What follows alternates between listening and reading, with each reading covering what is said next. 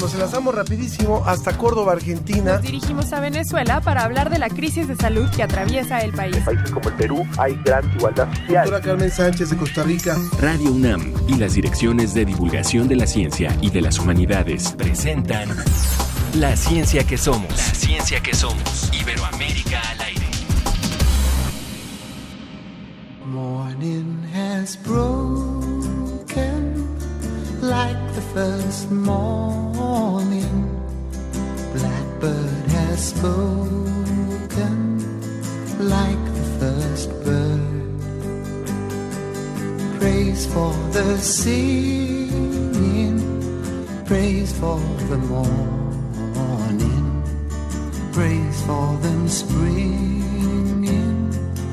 fresh from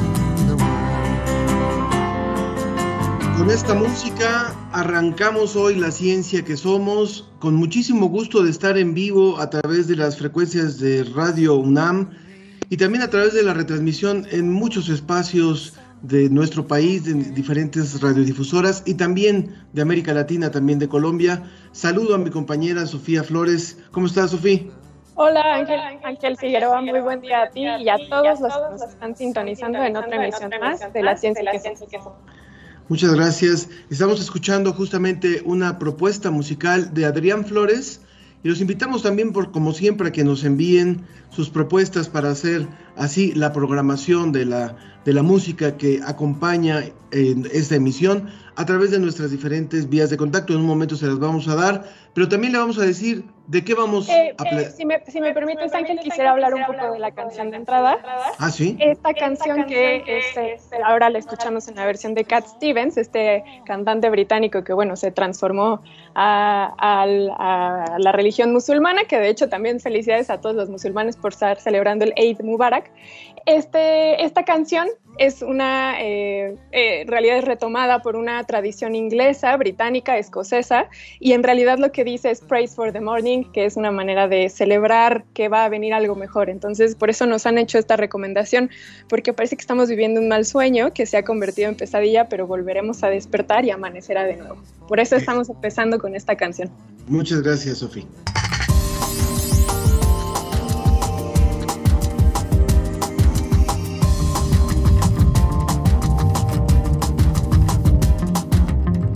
En el programa del día de hoy vamos a estar hablando de los estudios de los efectos de la cannabis en las neuronas con el fin de retomar su posible uso terapéutico con pacientes en recuperación de tratamientos agresivos como quimioterapias. También invitamos a que conozca el origen y los efectos negativos en la salud del dióxido de cloro con la Red Mexicana de Periodistas de Ciencia en su colaboración de hoy. También vamos a hablar sobre la pandemia con esta conformación de comunidades para enfrentar la situación y de los procesos sociales para sobreponernos a la crisis por la que todos estamos atravesando. Y como les hacíamos la invitación, participen con nosotros, Sofi, también en las redes sociales. Nos pueden seguir en Twitter, que estamos como arroba la ciencia que somos. Desde España, El informe de la Agencia Iberoamericana para la Difusión de la Ciencia y la Tecnología, DICIT, con José Pichel.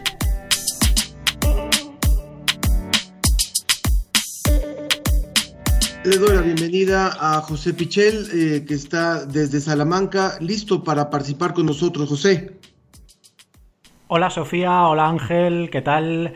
Muy buenas tardes desde España, desde Salamanca, buenos días para vosotros y para todos los oyentes.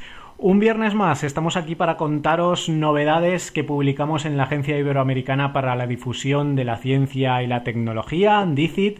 Lo tenéis en dicit.com, noticias de los últimos días, como eh, la primera de ellas, si os parece, que eh, nos cuenta que una investigación desvela cuál fue la huella ecológica de la llegada de los europeos a las islas del Caribe. Es decir, estamos hablando de historia, estamos hablando además de un estudio que conecta nuestros dos continentes, América, Europa y sobre todo eh, esos primeros años de la llegada de los europeos y lo que provocaron, eh, lo que provocaron desde el punto de vista medioambiental en las islas del Caribe. En concreto estamos hablando de la isla de la Española, la isla que comparten hoy en día República Dominicana y Haití, uno de los primeros lugares a los que llegó Colón con su expedición y uno de los primeros lugares en ser colonizado por los españoles.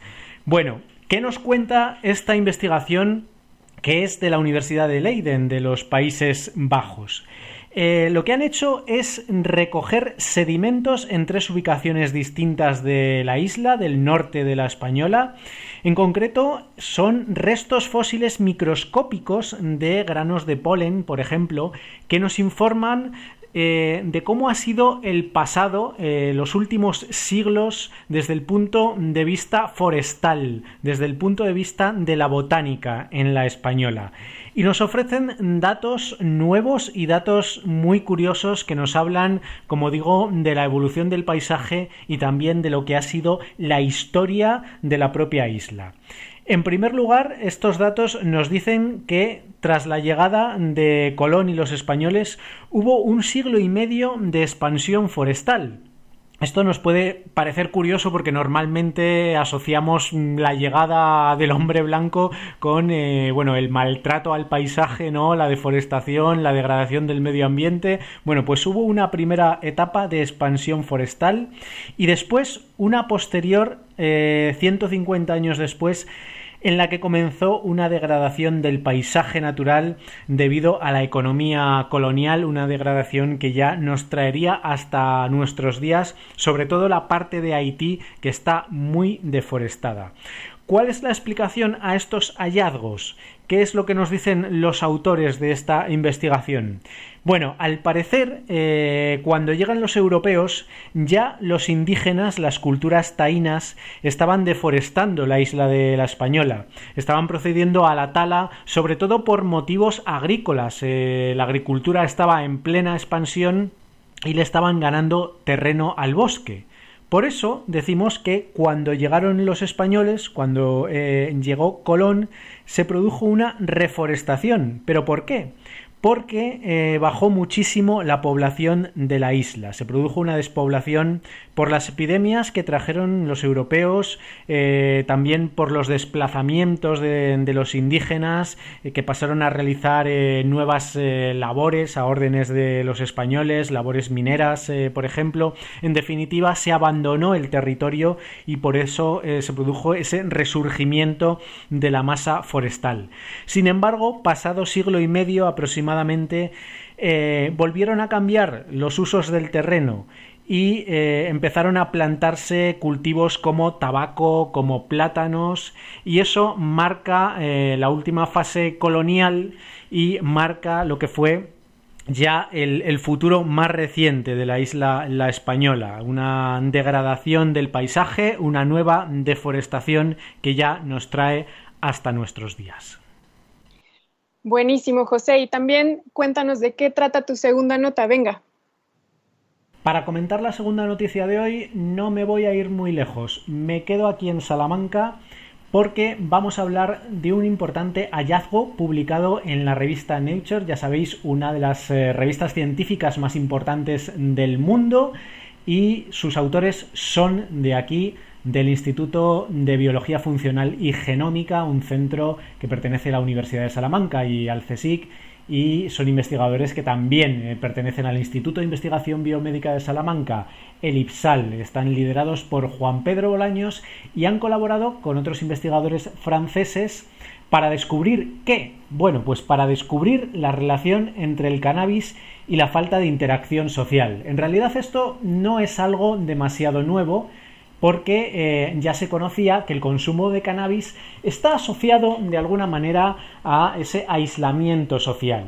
La novedad está en que por primera vez se han descrito cuáles son las bases moleculares de esta relación. Lo que han hecho los investigadores es analizar las mitocondrias de los astrocitos. Los astrocitos son unas células del sistema nervioso.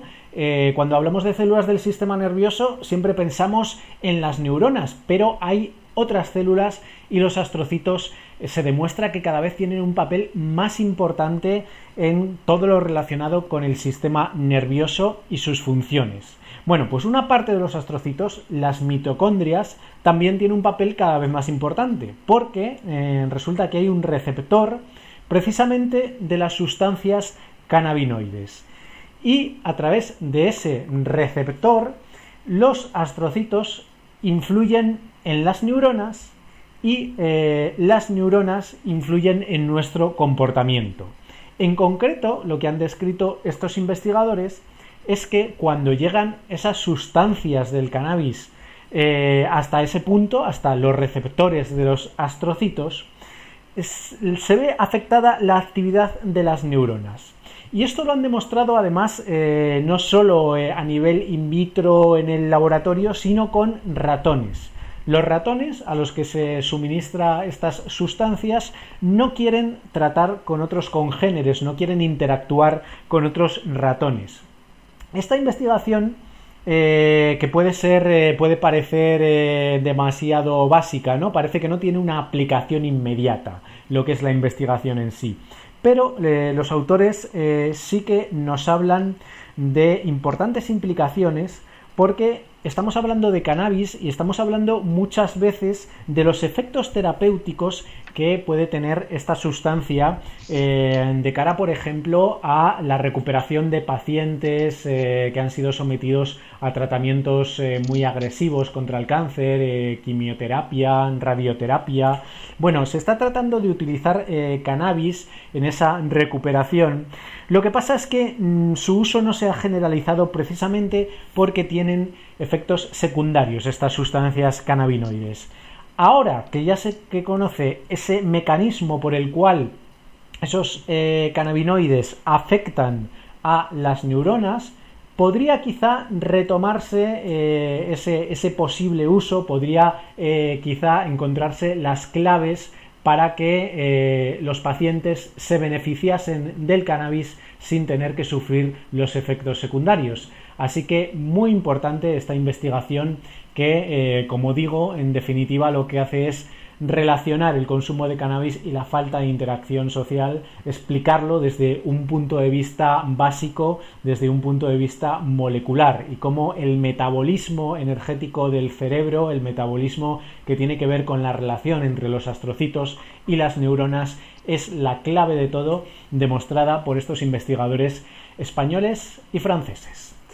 Y bueno, con esto eh, nos despedimos ya hasta el próximo viernes. Espero que tengáis muy buen fin de semana y para seguir leyendo eh, noticias de ciencia y de tecnología del ámbito iberoamericano, ya sabéis, dicit.com. Un saludo.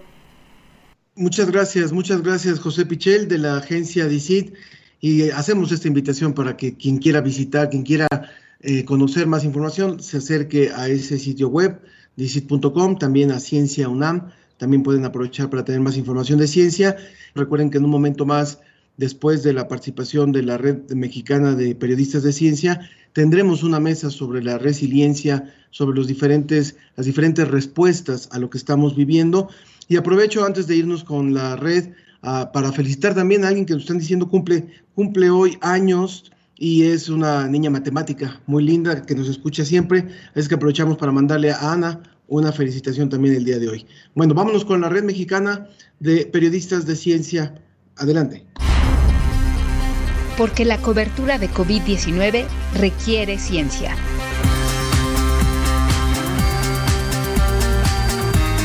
Con la red mexicana de periodistas de ciencia.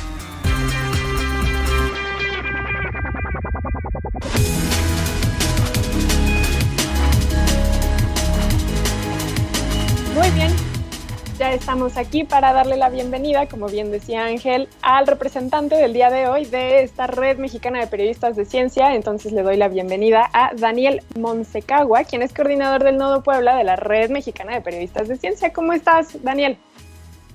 Hora, buenos días, Ángel Sofía. Muy bien, un gusto aquí. Te saludo desde Puebla en representación de la Red Mexicana de Periodistas de Ciencia y bueno, un gusto saludar también al auditorio de la ciencia que somos de Radio UNAM y a Ana, ¿no?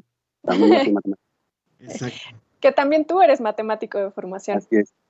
Muy bien. Cuéntanos también, hoy nos vienes a hablar sobre, bueno, nos vienes a dar el resumen de la COVID-19, también nos vienes a hablar de ahí, de un medicamento, bueno, de una sustancia química que se ha sido utilizada como medicamento, pero bueno, supongo que tú nos vas a hablar más del tema, entonces te cedo la palabra, Daniel.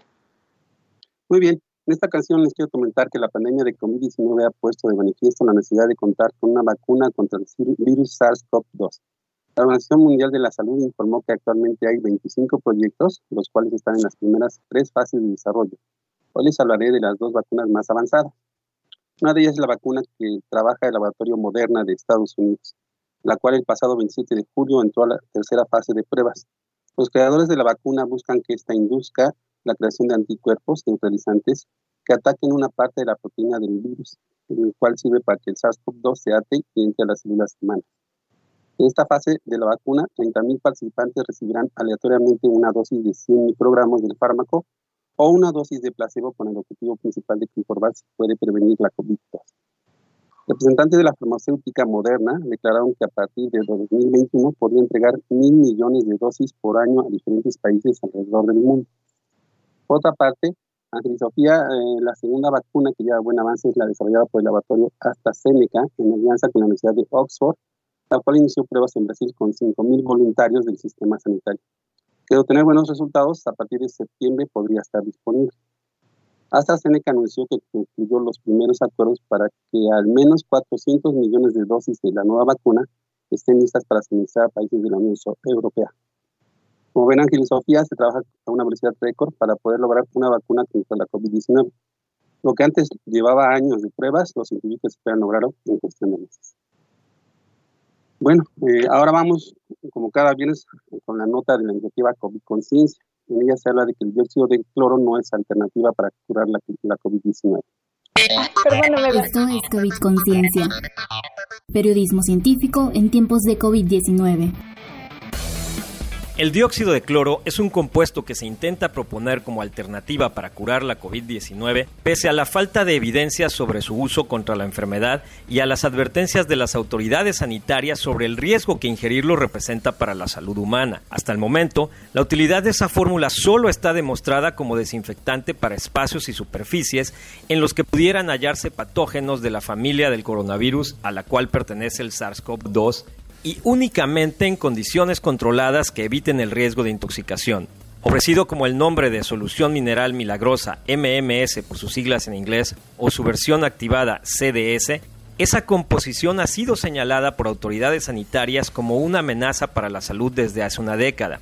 Pese a ello, existe una convocatoria hecha por una organización de la sociedad civil de origen estadounidense llamada Fundación Génesis que patrocina un estudio clínico sobre el uso de la sustancia como tratamiento contra el nuevo coronavirus. Desde julio de 2010, la Administración de Alimentos y Drogas de Estados Unidos advirtió sobre el daño que la sustancia, ofrecida entonces como una supuesta cura para hepatitis, VIH, acné, cáncer e influenza H1N1, puede ocasionar a quien la consuma. El producto indica tomar el MMS o CDS con un ácido cítrico concentrado, la mezcla produce dióxido de cloro, que puede provocar vómito y diarrea severos, así como fallas del hígado o la presión arterial que ponen en riesgo la vida. Esa fórmula se utiliza regularmente para tratar aguas residuales industriales o como blanqueador y para potabilizar agua. Sin embargo, el modo como recomiendan tomarlo implica una dosis 3.000 veces por encima del máximo tolerable por las personas. El compuesto ha sido propuesto al presidente de Estados Unidos, Donald Trump, para que ordene utilizarlo contra COVID-19 por seguidores de la llamada Iglesia Génesis II, un grupo de la extrema derecha estadounidense.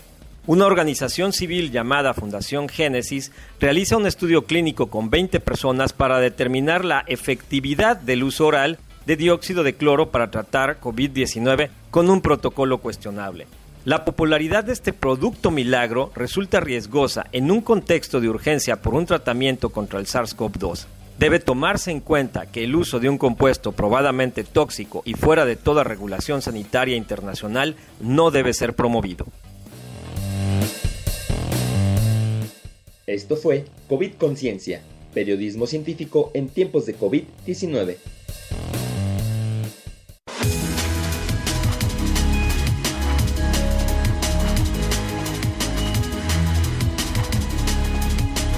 Qué, importante se vuelve, Daniel, esta información que nos están dando hoy frente a toda la desinformación que está surgiendo con supuestos remedios como este del que habla la cápsula de este dióxido de cloro.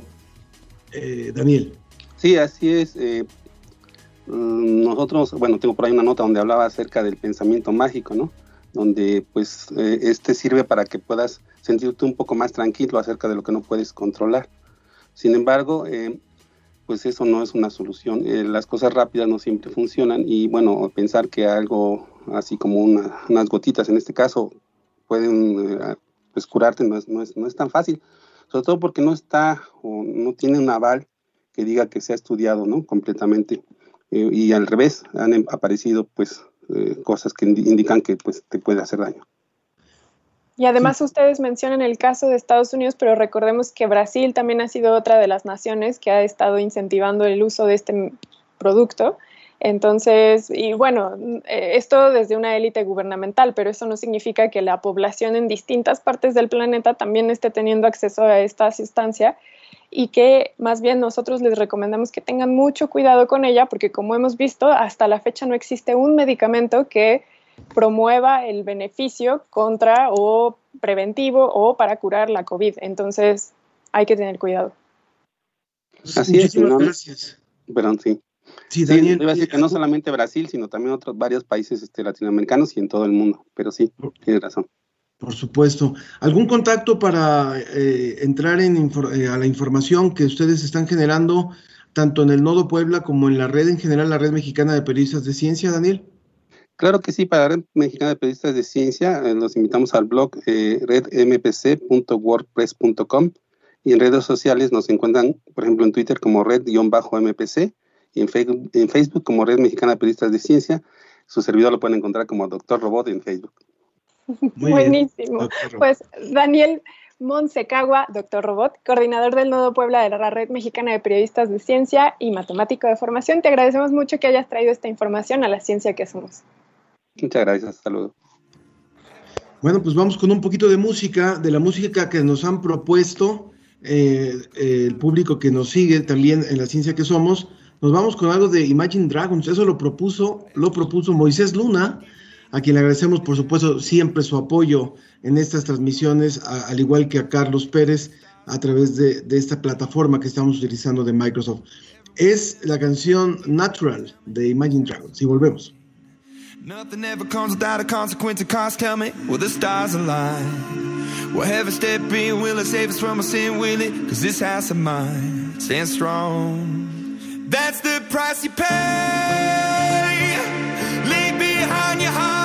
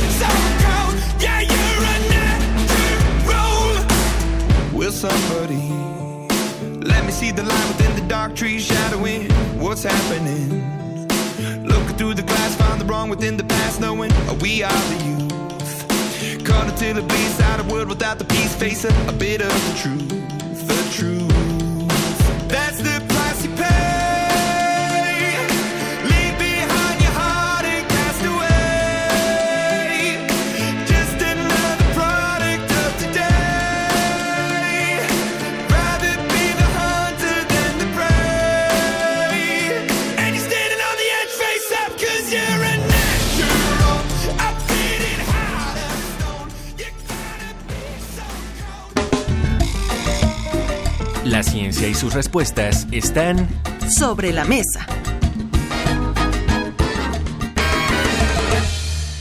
Desde hace más de 100 años, la humanidad no se había enfrentado a una emergencia sanitaria a nivel mundial. Nuestra forma de convivir se transformó en pocos días.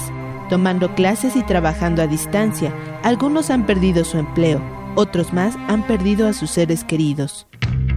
De acuerdo con Isabel Martínez, profesora de la Facultad de Psicología de la UNAM, la resiliencia es la habilidad emocional, cognitiva y sociocultural para reconocer, enfrentar y transformar constructivamente situaciones que causan daño o sufrimiento o amenazan el desarrollo personal.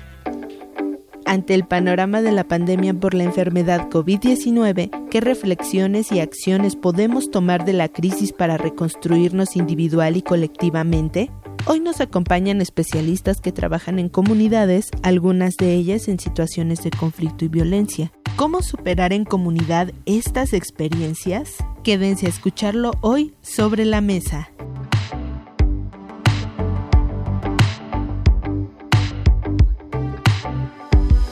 Muy bien, continuamos en la ciencia que somos para dar paso a nuestra siguiente sección, que como escuchábamos en la cápsula, tiene que ver con reconstrucción comunitaria ahora que estamos en medio de la pandemia, pero también una vez que esto termine, que bueno, a ver si esto llega a terminar, ¿verdad? Entonces está con nosotros.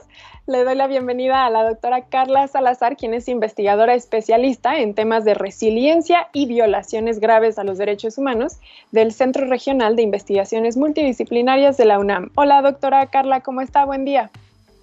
Hola, buenos días. Estoy muy bien. ¿Y ustedes cómo están? Afortunadamente bien. Gracias por estar con nosotros, doctora. Gracias a ustedes por el espacio.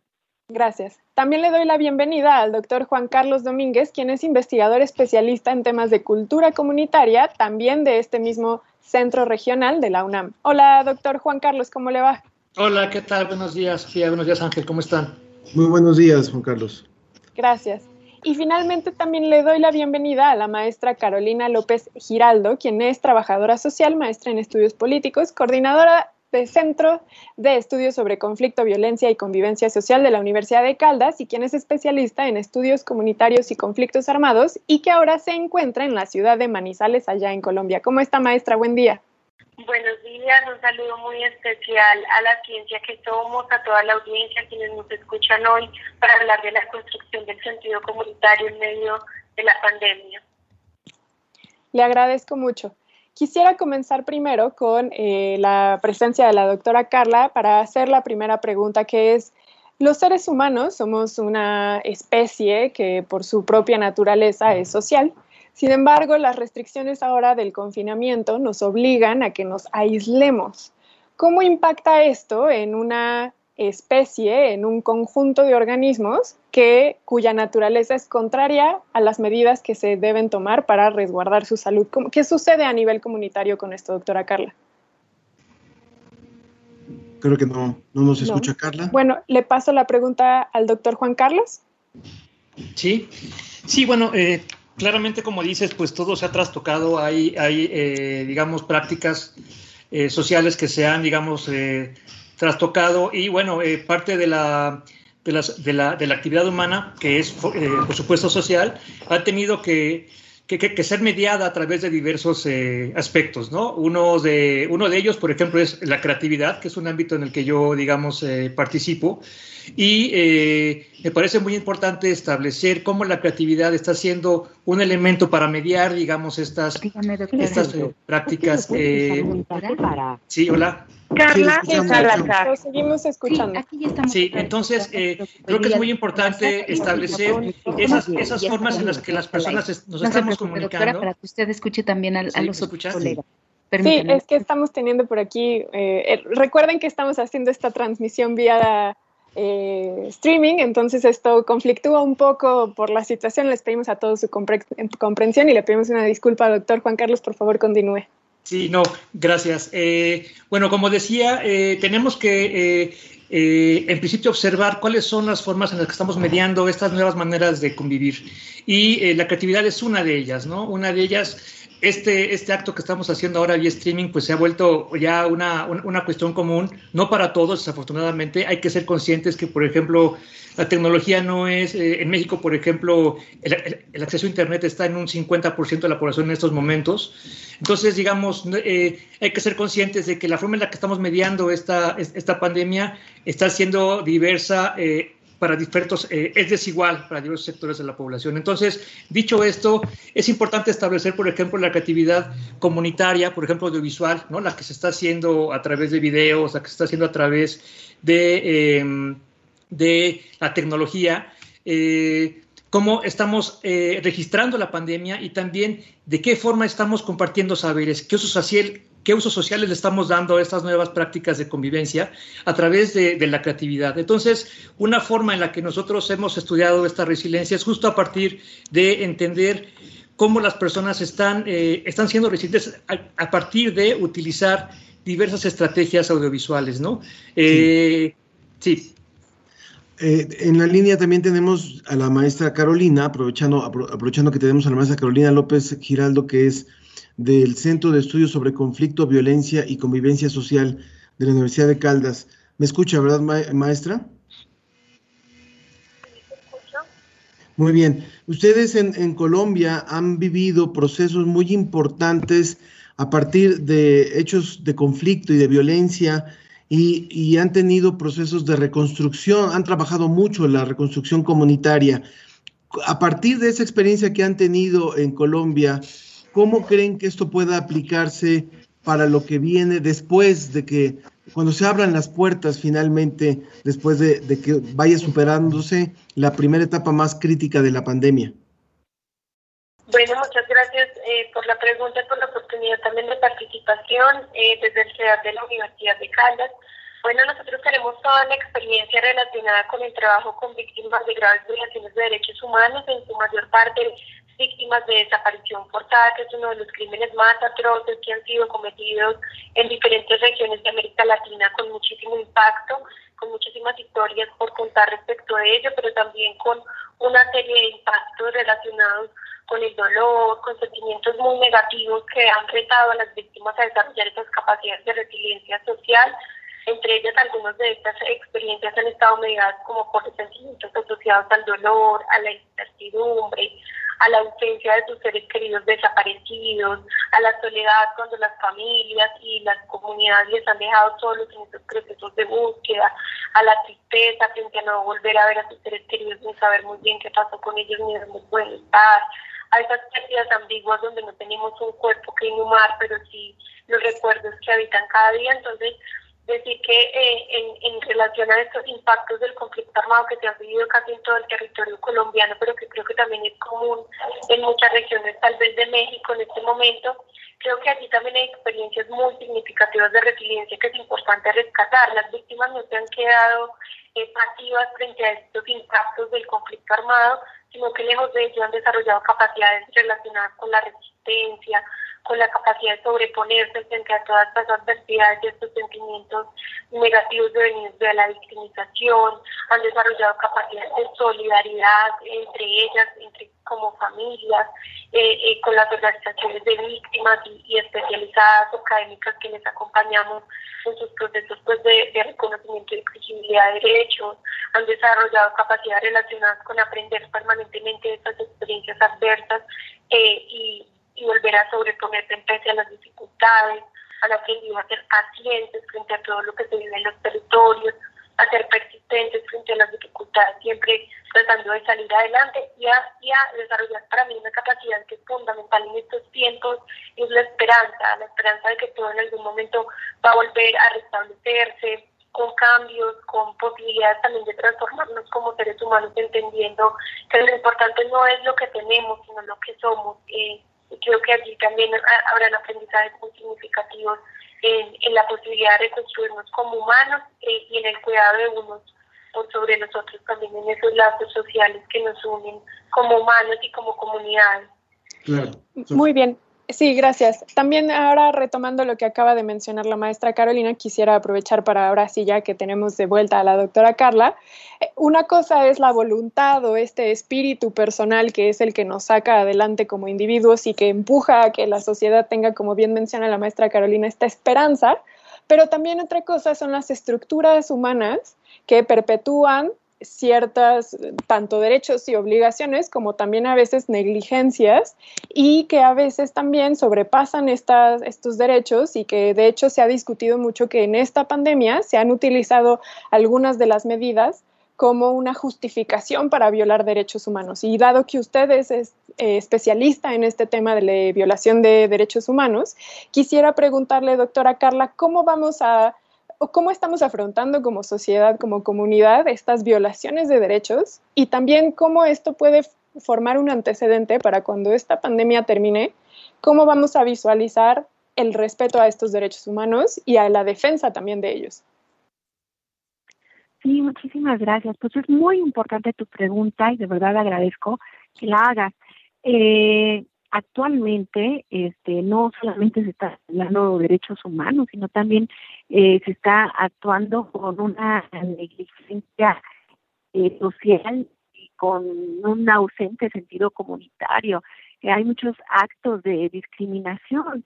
Eh, pareciera que ahora señalar a los grupos vulnerables no es un, una cuestión de ocultarlos su vulnerabilidad, sino más bien de hacerlos a un lado, ¿no? por eso es importante que ante esta pandemia nosotros reconozcamos, eh, nos reconozcamos primero como seres vulnerables, como seres finitos, ¿sí?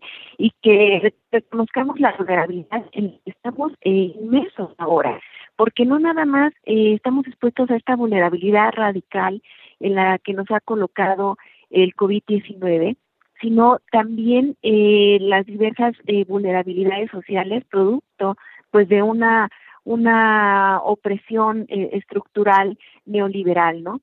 Entonces, eh, ¿qué nos queda como, como población, no? Porque la, los procesos de resiliencia no son fáciles, son muy complejos.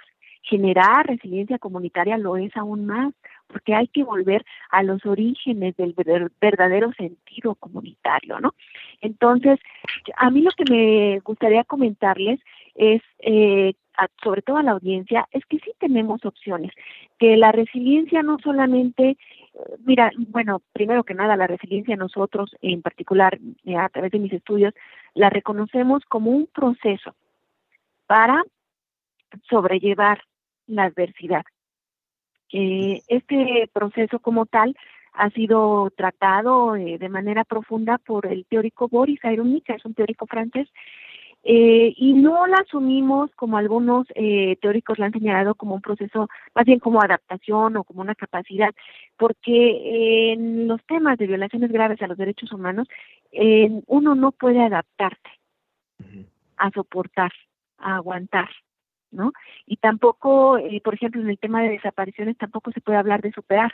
Por eso es que eh, yo asumo la posición de, de Boris Ironica y digo, no, es un proceso, es un proceso para sobrellevar la adversidad y es complejo.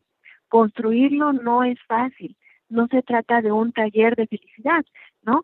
Se trata más que nada de un cambio de vida, de una construcción incluso eh, artesanal, artística, ¿no? Entonces, cuando hablamos de que sí se puede superar, eh, este proceso de pandemia, de que sí se puede construir un sentido comunitario, tenemos que eh, pues regresar al concepto de resiliencia y promover la resiliencia comunitaria, ¿no? Y pues eh, la resiliencia comunitaria pues se va a promover a través de eh, un sentido colectivo que se logra gracias a interrelaciones, interacciones. Aquí el reto es cómo vamos nosotros a promover la interacción cuando desde que comenzó esta pandemia se nos ha hablado de, una, de un distanciamiento social erróneamente, porque siempre se debió de hablar de un distanciamiento físico. ¿Sí? Y, eh, y bueno, pues nos podemos, eh, como sociedad ahorita, eh, sostener de los pilares de la, de la resiliencia, ¿no? Tal como son la creatividad, la flexibilidad, la solidaridad, ¿no? Los procesos creativos se están dando, hay que reconocerlos y hay que darles paz. Para el público. Eh, pero que, sí, déjenos nada más repetir la, la, los nombres de quienes están participando en este programa, eh, doctora Carla. Carla Salazar, investigadora de, especialista en temas de resiliencia y violaciones graves a los derechos humanos del CRIM, del Centro Regional de Investigaciones Multidisciplinarias de la UNAM, al igual que el doctor Juan Carlos Domínguez, también eh, investigador especialista en temas de cultura comunitaria, también del CRIM, y en Colombia, la maestra Carolina López Giraldo, trabajadora social, maestra en estudios políticos y coordinadora del Centro de Estudios sobre conflicto, violencia y convivencia social de la Universidad de Caldas. Les recuerdo que estamos transmitiendo a través de Facebook Live. Nos pueden, eh, pueden participar a través del Facebook La Ciencia que Somos, en Twitter La Ciencia que Somos y también a través del WhatsApp 55 43 63 90 95.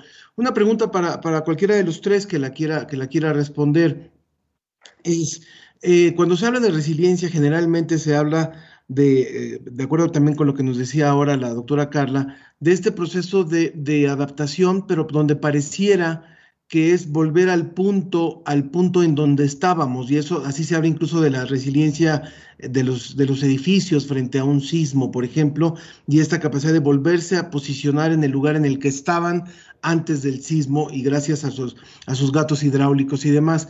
Pero han habido investigadores también, por ejemplo, de la Universidad de Guadalajara, que hablan de que ahora necesitamos, más allá de la resiliencia, necesitamos procesos de verdadera reconstrucción y de, de, nuevas construcciones, porque no se trata de volver al punto en el que estábamos, dado que parece imposible volver a nivel nacional, a nivel eh, comunidad, a nivel familiar, a nivel eh, planeta, en el mismo punto en el que estábamos antes de la pandemia. Entonces, ¿cómo poder entender a través de la resiliencia o la reconstrucción eh, comunitaria el, el, que no se trata de volver al mismo punto. ¿Quién, quién la quiere responder?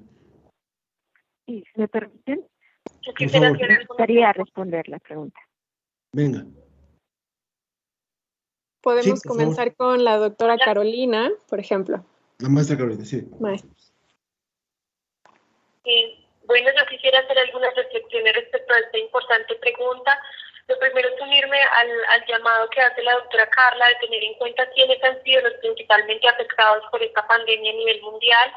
Eh, hace pocos días escuchaba en un congreso internacional de la Agenda 2020 para América Latina en retos que nos deja la pandemia y decían que una cosa debemos reconocer es que la pandemia tiene un impacto en clases sociales, en etnias específicas y con colores específicos.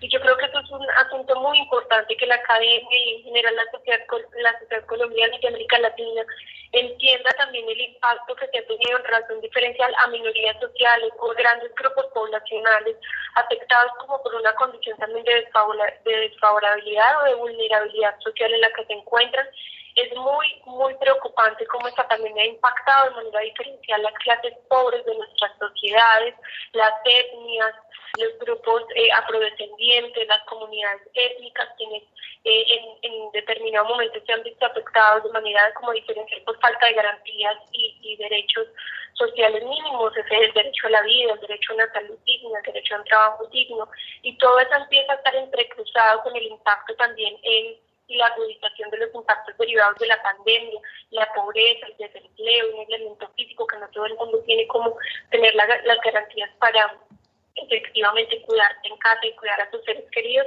Entonces, decir que efectivamente la pandemia nos ha puesto sobre sobre eh, ante nuestros ojos más bien y, y, como un claro reflejo eh, la, las realidades de desigualdad y de injusticia que vive América Latina y el mundo en general, el impacto diferencial sobre grupos eh, poblacionales que no se han visto eh, favorecidos con garantía de derechos en estos sistemas económicos y políticos basados en el neoliberalismo y una perspectiva de desarrollo donde priman las cosas por sobre la, las personas. Creo yo que hay una oportunidad inmensa de transformación. Eh, lo decía Noam Chomsky en un eh, conversatorio hace pocas semanas atrás. Él decía, tenemos una oportunidad histórica o de ver cómo se va a profundizar un sistema económico desigual, injusto y que precisamente crece sobre las, los impactos a las grandes mayorías poblacionales o de ver el resurgimiento y el renacimiento de un nuevo proyecto de sociedad que se fundamente en las necesidades humanas por sobre las cosas y por sobre el interés de tener. Yo creo que estamos en un momento histórico en el mundo y, donde pues, estamos siendo abocados a reflexionar eso. Porque la salud no estaba en un lugar prioritario en la agenda mundial, por qué nuestros sistemas de salud no tienen cómo enfrentar una pandemia de este carácter cuando se supone que nuestra ciencia, nuestra tecnología ha avanzado en nuestras sociedades. Yo creo que es muy importante hacernos esa reflexión y también por qué ha afectado de manera diferencial a las clases pobres, que además son las clases mayoritarias en América Latina. Ahí también tendríamos que hacer una reflexión y encontrar ahí también tal vez una oportunidad de transformación y completamente de acuerdo con quienes coordinan este programa en términos de que tenemos una oportunidad para que al volver al, al normal funcionamiento de la sociedad tengamos una oportunidad para darle una transformación. Yo sí creo que eh, en este momento la realidad, por ejemplo, que vivimos en Colombia es muy compleja, hay un nivel de desempleo estructural grandísimo, las víctimas del conflicto armado, que son más de 9 millones de colombianos, se han visto afectados de manera diferencial por esta pandemia porque no tienen las condiciones económicas para enfrentarse a ella. Eh, y además nos enfrentamos a que muchos de ellos son adultos mayores y se están viendo principalmente afectados también por el contagio y la muerte. Entonces, digamos que siento yo que muchísimos retos para la sociedad y para la academia en general. También la doctora Carla quería comentar al respecto. Claro que sí, muy puntual. Eh, tenemos que ver la resiliencia con una mirada social, no verla desde su concepto básico de desde las ciencias físicas, porque si nos vamos a, esa conceptualización, pues sí entenderemos que la ciencia física denomina la resiliencia como eh, un proceso que te permite volver al punto inicial, ¿no? Pero en las ciencias sociales esto es imposible. Nosotros apostamos a la resiliencia como un proceso que nos permita sobrellevar la adversidad para lograr una transformación en medio de esta y continuar o crear nuevos proyectos de vida quisiera aprovechar estas dos intervenciones que ustedes acaban de hacer, doctora Carla, maestra Carolina, porque yo las escucho y bueno, me suena muy lógico, pero dado que cada quien está en su casa, que cada quien está trabajando desde su muy pequeña trinchera, yo le quisiera preguntar al doctor Juan Carlos, bueno, ¿qué es lo que ha hecho, por ejemplo, el Centro Regional de Investigaciones Multidisciplinarias para llevar a la practicidad, a lo práctico, a lo palpable, todo esto que ustedes están mencionando? Sí, gracias. Mira, pues el, CRIM, por ejemplo, hizo una serie de webinars, hizo una serie de entrevistas de especialistas. Y es, es, es, muy paradójico porque de alguna manera la academia tuvo que salir, ¿no? Y una de las cosas que, que ocurrieron fue justamente que lo midió la tecnología, ¿no? Entonces, eh, es muy interesante cómo, eh, digamos, dentro de las cosas que ocurrieron o que, o que, están ocurriendo con la pandemia, es que justamente nosotros estamos saliendo un poco más, ¿no? Muchas personas nos están reconociendo o conociendo, ¿no? Eh, sobre lo que estamos haciendo. Y es muy interesante, digamos, en el CRIM, pues es un centro multidisciplinario donde hay economistas, demógrafos, sociólogos, antropólogos. Entonces, cada quien tiene una perspectiva diferente de, de, este proceso. Y lo que ha hecho el CRIM es hacer una serie de, es un programa, Notas a la Coyuntura, de hecho, los invitamos a que, a que, a que lo consulten y lo, y lo conozcan en la, en la página del CRIM, crim.unam.mx. Y bueno, de, alguna manera, desde esa perspectiva multidisciplinaria, es que creo que tenemos que entender esta resiliencia, ¿no? Yo creo que, como se decía eh, anteriormente, esos procesos han sido desiguales, cada quien, eh, depende de los sectores, depende eh, los accesos, ¿no? Pero sí es muy importante y es, es, es necesario que esta, es, esos conceptos de nueva normalidad, de regresos, de eh, empezar a, generar nuevas dinámicas sociales estén construidas desde diferentes disciplinas. No solamente yo creo, y se ha dicho también, que eh, el concepto de la nueva normalidad pues es un concepto médico, lo tenemos que, eh, principalmente, lo tenemos que llenar de sociología, desde la cultura, tenemos que darle perspectiva, digamos, a estas nuevas maneras de convivencia, porque no se trata solamente de que nos permitan salir a comprar cosas, se trata de justamente las prácticas comunitarias que se basan mucho en la cultura, en fiestas, en rituales, en ceremonias, eh, están siendo trastocadas y no hay ni siquiera todavía una pues ni siquiera un protocolo de cómo eso se va a regresar. O sea, nos han dicho cómo regresar a trabajar, nos han dicho cómo regresar a la escuela, pero hay muchas prácticas comunitarias en las que se basa, digamos, la, este, la solidaridad y la, em, los equilibrios en las comunidades que están siendo trastocados y que están siendo eh, prácticamente olvidados de las políticas eh, públicas que se están llevando a cabo para regresar a esta normalidad que, insisto, o sea, eh, como, como se ha dicho, no es llegar a, no regresar a algo como estaba, sino regresar a algo totalmente diferente. Y creo que de eso lo tenemos que reflexionar desde diferentes ámbitos, ¿no? No solamente desde la medicina o desde la salud, que por supuesto es importante, pero tenemos que combinar todos estos escenarios con, este, con otras perspectivas. Claro. Es importante decirle al público que la próxima semana en la ciencia que somos vamos a hablar de cómo nos ha afectado la falta de relación o de contacto social. Y aprovecho también para leer las llamadas del público y los comentarios del público a través de, diferentes plataformas. Efren Vázquez, aprovechando unos minutos de descanso en la oficina para verlos por Face. Mario Mora también nos envía saludos. También lo hace eh, Sierra Antonio. Buenos días, felicidades a todos los integrantes del programa, así como Alesa Alesa también, Alesa Pech dice, buenos días, saludos a los panelistas. Silvia Torres, quiero agradecerles por la excelente información que siempre nos proporcionan. Son algunos de los comentarios. Nos vamos acercando a la recta final. Sería importante eh, ir pidiendo su conclusión a, nuestros tres, a nuestros tres invitados. ¿Quién, quién arranca? Carla. Claro, claro. Pues insistir en los procesos de resiliencia, en reconocer su complejidad, en propiciarlos, en caminar eh, colectivamente, en promover eh, comunidad, una comunidad resiliente, reconocer que esta perspectiva nos va a permitir a nivel colectivo lograr otra interrelaciones e interacciones y eh, integrar acciones compartidas y organizadas para reconstruir nuestra vida social, personal y también política, porque la resiliencia también es un proceso político. Y las instituciones y eh, los gobernantes no están exentos de tener una obligación como, con la comunidad para promover y vivir y experimentar procesos resilientes que nos permitan volver a eh, elaborar proyectos de vida eh, quizás eh, más solidarios, quizás con un sentido comunitario más arraigado, pero también eh, que nos permitan abrazar de nuevo la vida. Muchas gracias a Carla eh, por haber participado con nosotros desde el CRIM. Doctora Carla, muchas gracias. Por favor. Muchas gracias a ustedes. Muchas gracias. Por favor, Juan Carlos. Sí, muchas gracias por la invitación. Un saludo a toda la, audiencia. Y sí, bueno, pues invitarlos un poco también, como decía, a que pensemos en cómo estamos también nosotros eh, dentro de nuestra vida eh, cotidiana. Eh, tomando y retomando estos, estos lazos sociales. Creo que es muy importante no, no pensar solamente en lo general, en lo macro, sino cómo desde estas pequeñas actitudes y, transformaciones en nuestros hábitos personales, en casa, en la oficina, digamos, en donde estamos, digamos, eh, trabajando y conviviendo, podemos transformar, podemos, de hecho, la resiliencia como proceso este, solamente lo podemos entender desde los individuos para las colectividades, no es algo que se dé necesariamente desde lo social únicamente, tenemos que pensar que nosotros somos parte de ese proceso y tenemos que actuar en consecuencia. ¿No, no creen que nos, nos ha pasado mucho en el caso mexicano que creemos que solamente vamos a salir de forma individual? De forma únicamente con los más cercanos y más allegados a toda esta situación, en lugar de pensar que esto es una reconstrucción colectiva? Sí, sin duda, creo que así es, pero eh, son justamente las acciones individuales las que impactan en lo, colectivo y creo que justamente lo que tenemos que pensar es en eso, en que eh, la colectividad solamente se transforma con, la, con, las con las actitudes y las transformaciones que uno haga, o sea, que, que se hagan.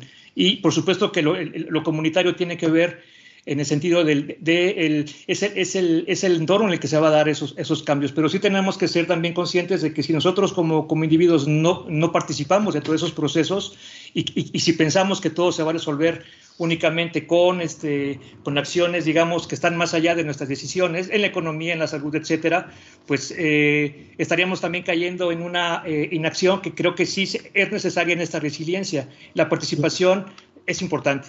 Muchas gracias. Juan Carlos Domínguez, investigador especialista en temas de cultura comunitaria en el CRIM, allá el Centro Regional de Investigaciones Multidisciplinarias de la UNAM, al igual que la doctora Carla Salazar, también del CRIM, investigador especialista en temas de resiliencia y violaciones graves a los derechos humanos de allá, allá en, Morelia. Eh, maestra Carolina López, por favor, su comentario final. Sí, bueno, muchas gracias por la invitación a participar de este importante espacio para conversar sobre el tema de resiliencia.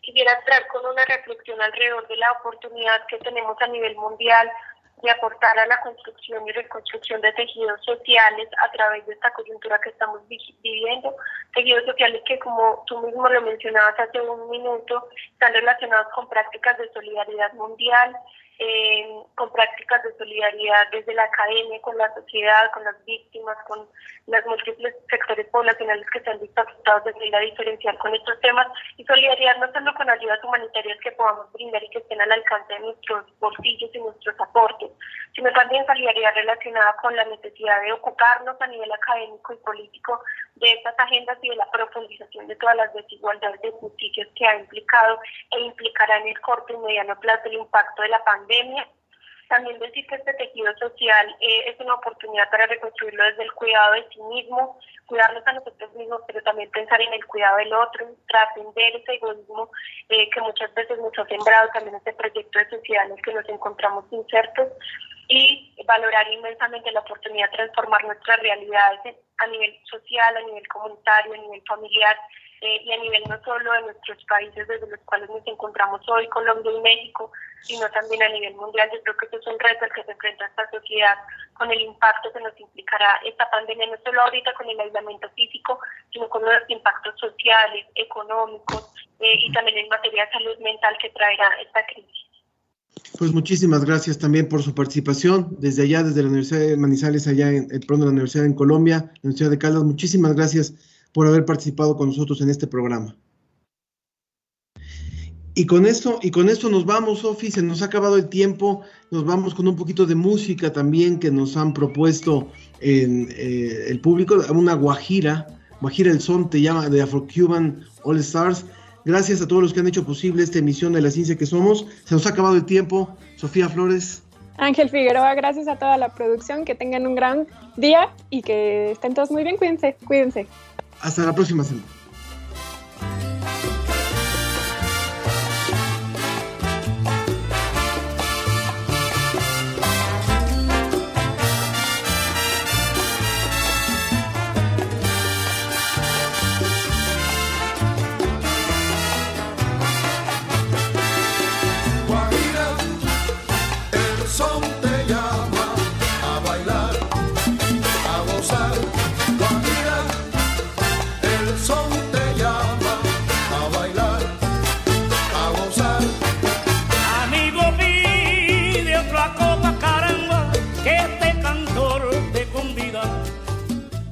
Esto fue La Ciencia que Somos. Iberoamérica al aire. La Ciencia que Somos. La Ciencia que Somos. Una coproducción de Radio UNAM y las direcciones de divulgación de la ciencia y de las humanidades.